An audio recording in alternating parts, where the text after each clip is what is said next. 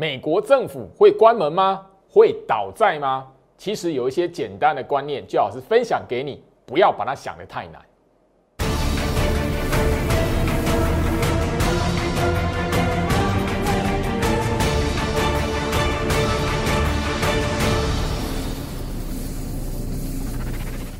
欢迎收看股市招镜，我是程序员 Jerry，让我带你在股市一起造妖来现行。好的，今天来讲的话，台北股市哦出现了一根的大长黑棒回跌了。来，大家可以发现，就哇，这个场景好熟悉哈，又回到就是说我们在中秋节连续假期之后的盘哦，大跌，然后外资大卖。这个时候，大家你可以发现，就是说啊，哈，全市场。应该都会集中讨论在，就是说，哇，昨天美国股市哦全面性的收黑，最大的一个危机在于美国，好，共和党跟民主党，好，一个执政一个在野，那这边来讲的话，对于预算上面来讲的话，哈，一一方背给另外一方，哦，那我这边直接来跟大家来谈了，因为这个呃，攸关到就是说，大家你如何来看待全球的股市，包含了说台北股市在今天来讲的话，这一根的重挫长黑。如何来看待？那我告诉大家，就是说，第一个，你现在所看到的吼，那个呃新闻标题都直接告诉你，就是说，眼前的行情，呃，眼前这一件事情，它的重点是什么？第一个，美国政府这一边来讲的话，十月份如果关门，那它所延伸出来的危机是什么？哦，美国政府这一边的债务，好还钱会有困难。那还钱会有困难来讲的话，会第一个怎么样？整个它的美国的主权、信用平等会被调降，这个在过去有发生过。好，那这一边来讲的话，我们再看一下，就是说，耶伦，美国政府现在的财政部长，他过去是联准会主席，他说，哎，十月十八号就是最后大限。那这一集的节目内容，最好是先跟大家来谈，就是说，你怎么来看待，好，共和党跟民主党这两党来讲的话，如何？在做一个攻防战，法案上面的攻防战，预算上面的攻防战。那简单来讲，你不用想的很复杂，就好像我们的国民党跟民进党，一方执政，一方在野。然后在讨论预算的时候来讲的话，在野的那一部分觉得执政党乱花，执政党的预算太高了，你应该节省一点，不要花人民的纳税钱花那么多。所以怎么样？在野的那一方，共和党不希望，就是说你整个举债上限再拉高这样子，你的预算不要再吼那个往上拉了，你应该好好节省一下。吼，那当然啦，这一边来讲的话，执政一方，吼那个叶伦这一边财政部长就说啊，如果没有那个债务的那个上限没有再拉高。那你这一边来讲的话，后续美国政府这一边的一些呃债务到期，他要还债的那一个呃资金跟预算，那可能会出现问题。所以这一边来讲，有一个必要性，必须要通过这样的一个预算哦。所以两党现在来来讲的话，在呃吵这件事情，那那个就是在野党就是背革你啦，我就是不过不让你通过这样子啦。所以变成说现在来讲的话。政治上面的一个因素变成是股市这一边来讲的话，必须要去消化的一个风险。来，回到我身上，最好是今天来讲的话，告诉大家你看待这件事情。好，你第一个重点，过往来讲的话，好，美国政府关门有没有发生过？其实有，两党炒过。那甚至就是说我刚才所聊到的，美国债券、政府债券信用平等、主权的信用平等，好被降平。奥巴马当总统的时候曾经发生过，那那个时候确实酿成了全球的一个危机。但你从这个角度下去看，曾经有这样的案例，然后酿成一次的危机，好，短短一个月了。当时候来讲的话，股市在二零一一年，那是奥巴马执政的时候，曾经酿成一个月整整全球的大那个大空头了哈，全球的一个大崩跌了。那时候酿成曾经酿成一度的危机，所以你现在反而要去思考，美国政府有那么笨吗？他们在炒。曾经就发生过 A 这样那么严重的讯息，你你觉得就在现在这个这个阶段来讲的话，他们还会再搞一次吗？你从这个角度下去看，就会说，哎，似乎以过往的历史，他们会知道这个严重性，所以你反而要另外一个角度来看，也许现在来讲，你会发现台北股市跟那个国际股市来讲的话，没有办法，因为美国股市这一边的动荡、政治因素的不稳定，然后出现一一个大波段的大涨，但是你要知道。当我们已经知道，就是说，诶，美国政府这一边过去有发生过案例，现在来讲的话，他们应该是不会跟过去一样犯相同的错误，自己不会自拿石头砸自己的脚。所以像这种政治因素来讲的话，就变得必须怎么样？等他们瞧完股市来讲的话，自然而然就会把那个不稳定的因素拿掉。不稳定的因素拿掉来讲的话，自然行情就会上来。但你要特别去留意，现在这个时间点，你要注意的是什么？哈，我希望就是说这一边哦，先跟大家来谈哦。也说这一边来讲的话，最老师其实哦，在上个月的时间也跟大家去谈过了哈。呃，八月底九月初的时候，最老师有跟大家来谈，就是说，哎，现在。台北股市的成交量低迷，我们以那一个月均量吼往下一路下滑哦。八月份、九月份来讲，然后月均量是一路下滑的。但你要注意的是什么？现在来讲，我应跟大家来谈哦，整个全球整个股市来讲的话的不安定的因素在于美国政府两党之间的预算杯葛。那所以现在怎么样？我刚才已经告诉大家了，过去他们有犯下一个相当笨的错误，酿成一个危机。所以现在来讲的话，正常不会怎么样再犯相同的错误啊。所以我已经告诉大家什么，像这样政治的因素，他们会自己瞧完。你要等他们哦去那个两党之间那个政治协商瞧一瞧完之后怎么样，股市的不安定因素消除了啊，自然就会有行情。但在这个过程来讲的话，你务必怎么样？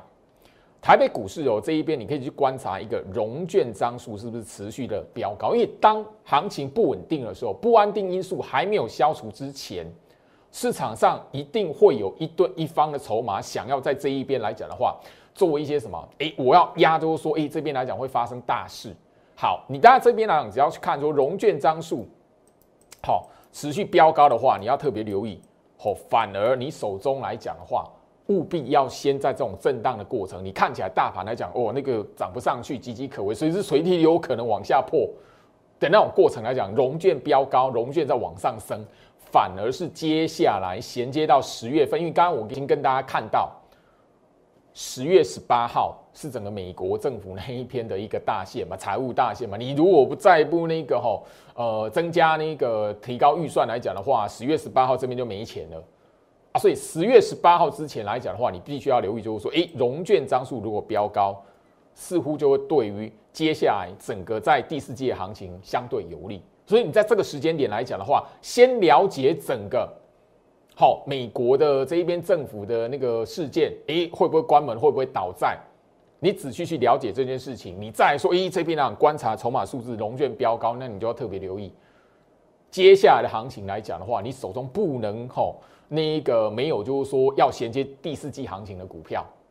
好，特别留意哈，来回到我身上。那这边朱老师也特别的帮大家整理出来。我相信就是说，市场上哦比较少的投资人会记得啦。哦，如果你记得，我真的跟你拍拍手，因为大部分的投资人应该是不会记得说前一次类似这样这种事件，然后让那一个哈美国政府真的关门，有个部门真的停摆三十五天。前一次发生在什么时候？哦，其实居老师哦帮大家把那个时间点拉出来。好，你就会知道，就是说，确实，当时候以股市的来，以股市的那个走势图来看的话，当时确实，哎，看起来岌岌可危。但你只要就特别的哦，去看一下当时候的，吼，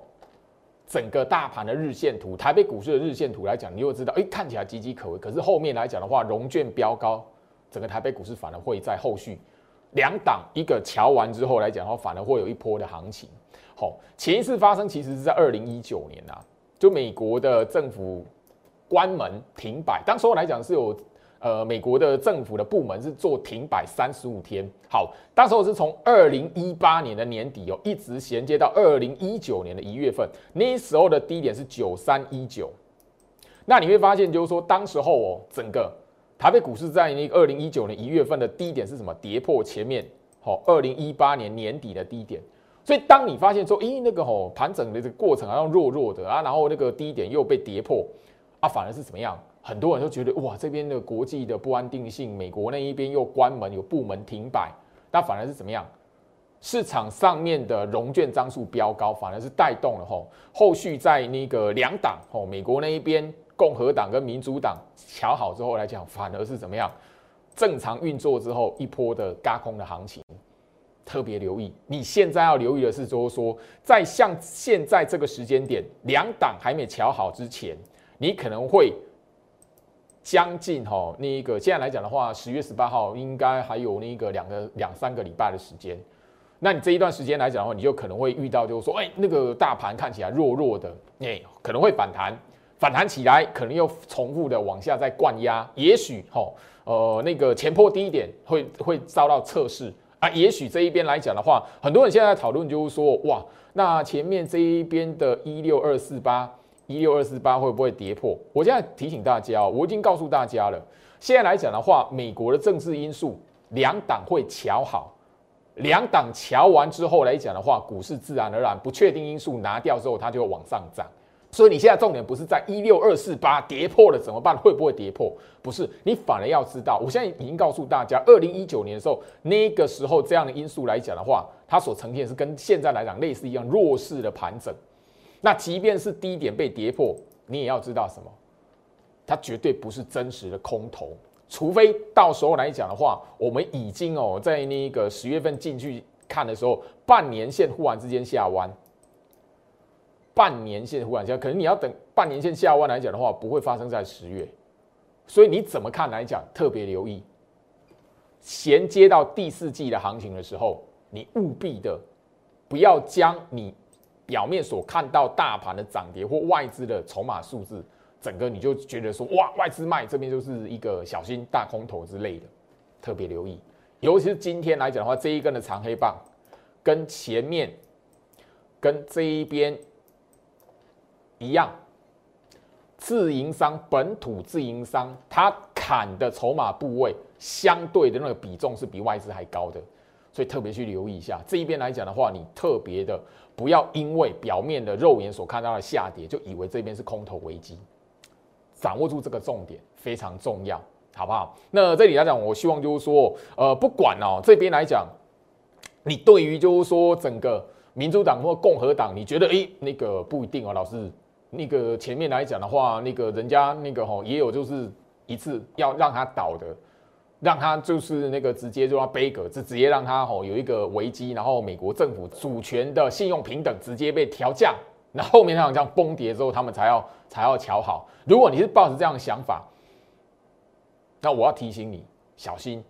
你要去观察一个融券的数字。融券的数字如果飙高，你特别留意，不要因为这样的想法吼，然后就诶觉得台北股市在来讲的话，会直接的吼什么下下看一万五，然后下看一万点，那回到八五二三，千万不要这种习惯。我提醒一下大家，今天的节目我已经跟大家来谈。过往发生过的傻事，你只要简单去思考，美国现在会干这件事情，让那个吼过去的那个悲剧，过去那个动荡的事情傻事，因为拿石头砸自己的脚，那种毁灭性的。我问你，那个对你执政党不爽，我在野党不爽，我就是让大家一起死，会吗？你好好思考一下这件事情，因为曾经有发生过这样的傻事。等于说十月十八号之前来讲的话，你要有一个心理准备，即便是行情动荡，但是这个时间点绝对是你怎么样调整你手中持股的一个关键的机会。好，这边来讲的话。一个重点，加入居老师的 Light 小老鼠 Go Reach 五五六八八，小老鼠 G O I C H 五五六八八，画面上 Q R code 扫描。因为接下来讲的话，朱老师会在呃我的 Light 这一边来分享台积电的关键，不要忘记我已经特别点到了吼。因为台积电接下来在第四季的行情，你绝对不能小看它，甚至就是说今天台积电的回跌，很多人都觉得老师跳空呢，跳空呢，特别留意。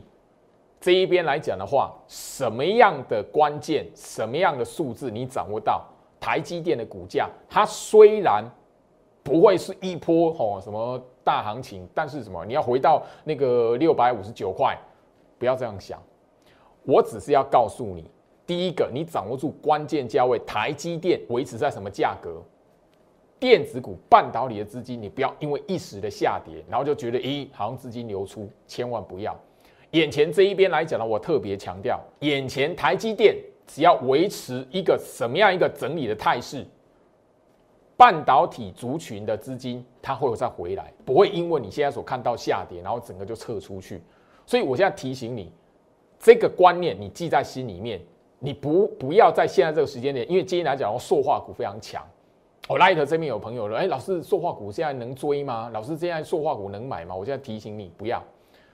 现在这种格局来讲的话，你就是不能去买那个拉起来的股票，除非你在前面一段的时间，塑化股哦，来回到我身上，我希望就是说这边啊花特别花时间跟大家来谈哦，因为现在这个时间点呢来讲的话，最重要的是你的操作观念。来，一三零八的雅聚，最近啊表现非常强势，对不对？我我要直接谈，除非你买在这个这个地方没有涨起来的时候，你已经部署了，除非你在八月份。它还没有涨起来的时候，你已经先部署好了。否则来讲的话，你现在不要去追它，不要看到涨起来的哇，老师这边来讲已经一段，你现在不要去买那个涨一段的行情了。这种股票你现在不要去追它，除非你手中这一那个事先有部署啊，在它没有涨而震荡压缩整理的时候，你已经部署好了，那无话可说。那你现在如果手中没有塑化股的股票，不要去追。想想当时候。很多人去追航运，很多人去追钢铁，很多人去追造纸。我我直接来谈哦，去追造纸。最近造纸类股也很强，对不对？可是你想想看，你前面来讲的话追在这里的，现在来讲它这一段的反弹，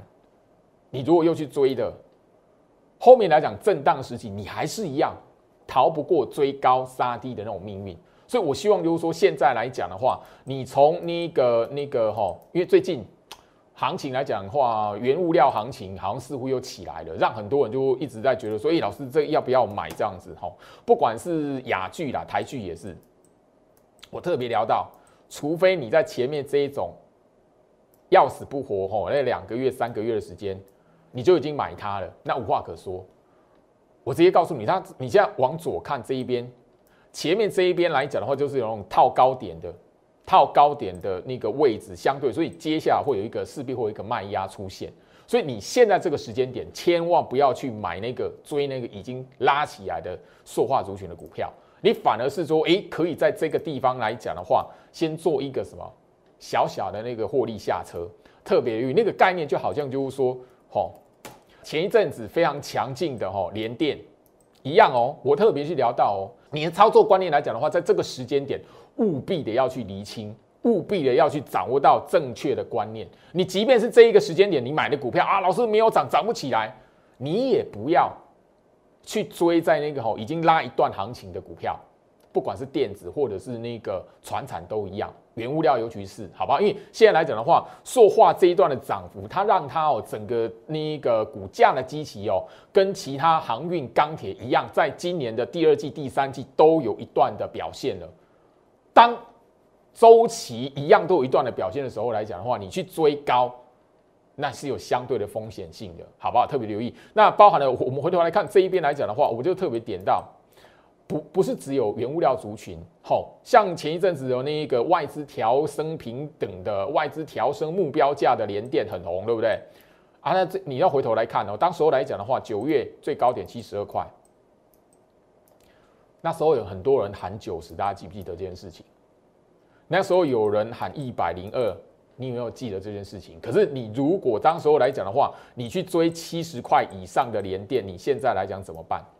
一样的道理。我希望告诉大家，你现在这个大盘是动荡的格局，它就是九月份你回头来看，大盘在九月它就是一个一整个压缩整理的格局，九月份就是这样而已，大盘就是这样而已。所以你绝对在股票操作上面来讲的话，不要去追那个涨起来的。好，不管你听到多多的利多，或者是呃怎么样的讯息，所以我希望来回到这一边。好，包含了我现在告诉大家五三四七世界先进这两档股票之前有多红。世界先进那个时候目标价喊到两百啊。这一波到到现在来讲的话，最高是一百七十七啊。可是你如果追在一百七十块以上的朋友，你追在一百七十块的，在这个这个位置，你追在这一个位置的，你现在这边难道要杀低了吗？好，前一波我就已经聊到，你追在一百五十五块的，一百五十四块的，你会自我了断在这个地方啊，一样的道理。所以你现在问我说，老师那个塑化股很强，能不能追？一样。操作逻辑、操作的观念，你先把它建立起来，不要永远都不要看到吼，那个大盘反弹了，大盘弹起啊，然后涨起来的股票，然后你去追，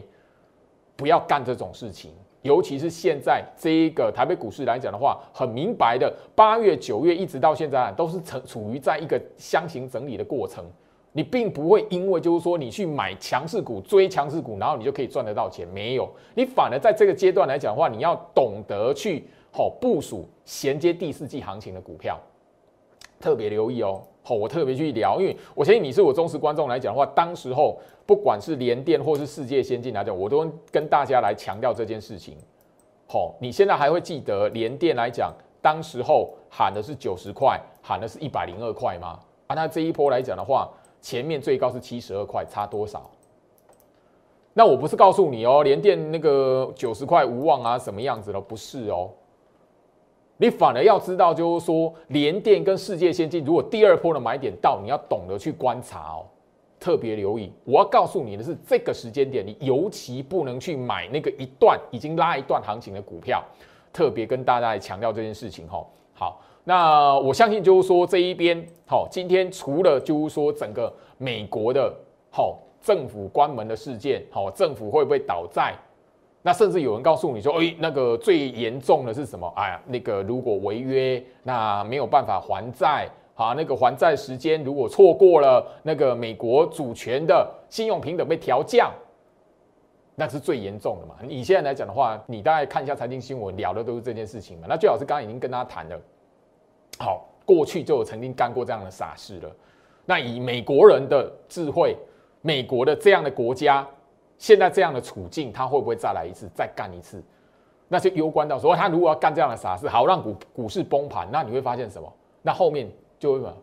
缩减 QE 或就会什么，就会不敢做了。所以你要知道，就是说你整个去推推演来讲的话，变成说，诶，他如果让股市崩，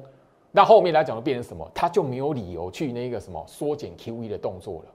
啊，没有办法缩减 QE，那你现在看到飙起来的美元指数来讲的话，就要就要小心什么？后面的啪下来。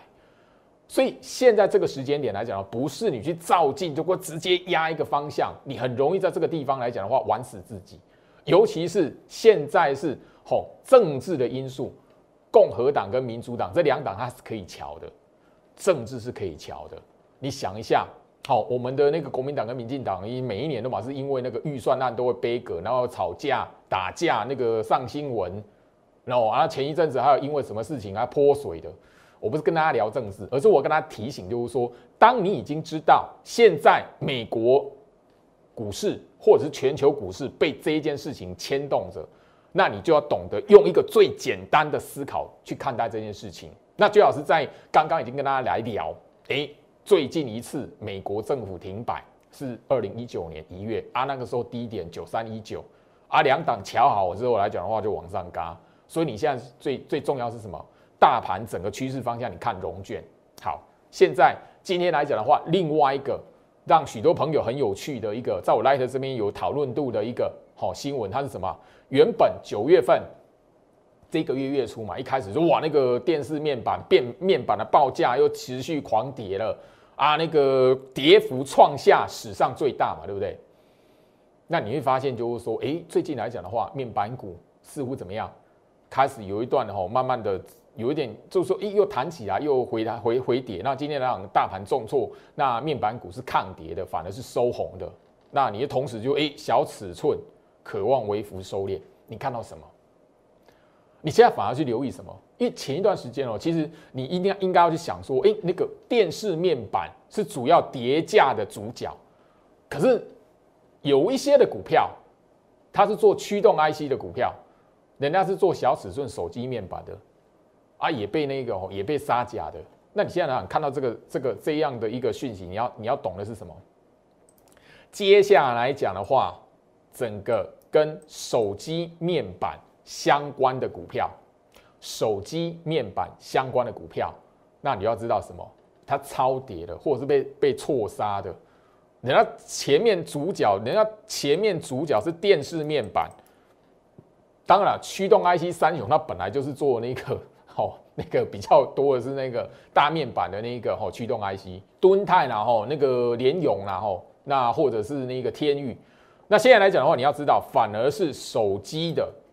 面板驱动 IC 来讲的话，你反而要留意，就是说接下来的行情，它是不是可以转向一个主底？反而你在接下来十月份，十月十八号这前后来讲的话，你反而观察的是小尺寸的相关股票，是不是能够有一个主底的机会？当然，电源管理 IC 的股票最好是一再一再的强调。好，这边来讲的话，我就不帮大家把那个股票拉出来谈。所以接下来讲的话，你务必留在最好是 Light 里面哦。那这边我每一天都会持续跟大家来分享面板、友达、群创、彩金，它在筹码数字的关键指标。不要忘记哦，虽然哦后面来讲的话，你会看到咦外资呢忽然买又忽然卖啊，友达跟群创，尤其是友达跟群创的部分，但你特别留意，你要看的是整个一个波段。现在来讲，我已经特别点到，因为刚刚已经刚看到小尺寸面板的一个新闻了嘛。那我相信你在那个八月的父亲节那个周末，我所聊的面板三虎，那个时候我已经告诉大家，影片里面就能告诉你。面板三虎这一三档股票来讲的话，有一段的公式来讲，你要等的是什么？第三季季底后面要衔接第四季的行情，绝对不会是在那个吼整个八月份就直接出来，因为时间还太早，时间还没到。那你现在来讲，第一个先掌握的是什么？先看后续来讲的话，友达、群创、彩金能不能有一段完整的反弹？那那一段完整的反弹，一定是什么？你在行情友达、群创忽涨忽跌。弹起来了，又压下来；弹起来，压下来。好，你同步去观察，同步去看它的外资持股的一个筹码张数，包含了本身友达、群创、彩金这三档股票的融资融券水位有没有到达我在影片所分享那个关键的筹码数字，好不好？所以这边来讲很重要，我再呼吁一次，我每一天早上八点。我会在我 Light 这一边来分享盘前的分析内容。盘前的分析内容，我每一天都会将那一段关于好友达、群创、彩金关键的筹码数字的整理的特制影片，我会分享连接。所以你务必的手中来讲，你要去观察，呃，面板股能不能呃在什么时间点出现反弹？你想要做换股的，或者是好，我可以等更久。后面来讲的话，我等更久，那个可以等到一大段，可以攻前高还是怎么样子的？我这边不是告诉你会攻前高，我是告诉你一段的反弹，它有分强跟弱。那一个大反弹，一个强劲的反弹来讲的话，现在时间呢还没到，你要看的是什么？它的筹码数字。所以你这一边来讲，好，老师我可以等很久，甚至我要等后面一大波友达群创彩金一段大行情来讲的话，这个筹码数字，你务必的要一直的去观察它，锁定它。好，也许哎，外资的持股比重哎，上下上下上下，哎，忽然买忽然卖，忽然买忽然卖。可是最终你慢慢看那个持股的数字，你务必要掌握到，而尤其是那个数字一到了，你就要好好去怎么样等待一下后面那一段的大反弹，好不好？这边啊，跟好所有投资朋友。去做一个强调跟说明，我会在我 Light 这一边持续来做分享，包含了接下来我在 Light 这一边开始会做那个台积电的一一连串的解说影片。我希望跟我有缘的朋友都可以掌握住。现在这个时间点，我这一集特别强调，不是去赌多空，而是你要聪明的去观察美国这一边关门的事件会不会如期发生。我已经告诉你前一次发生什么事情，你从日线图都可以看得到。台北股市前一次是发生什么事情？看起来很弱，看起来怎么样？但是你融券张数飙高，后面来讲的话，两党协商完毕，他们瞧好了，反而吃亏的会是你。所以这边的位置反而是你好好调整你持股部署你手中股票的一个好机会，不是这一边来去压一个趋势大方向，特别留意。以上今天跟大家分享到这边，祝福大家，我们明天见。六六八零八五摩尔证券投顾陈俊言分析师，本公司经主管机关核准之营业执照字号一零九金管投顾新字第零三零号。新贵股票登录条件较上市贵股票宽松，且无每日涨跌幅限制。投资人应审慎评估是否适合投资。本公司与所推介分析之个别有价证券无不当之财务利益关系。本节目资料仅供参考。投资人应独立判断、审慎评估，并自负投资风险。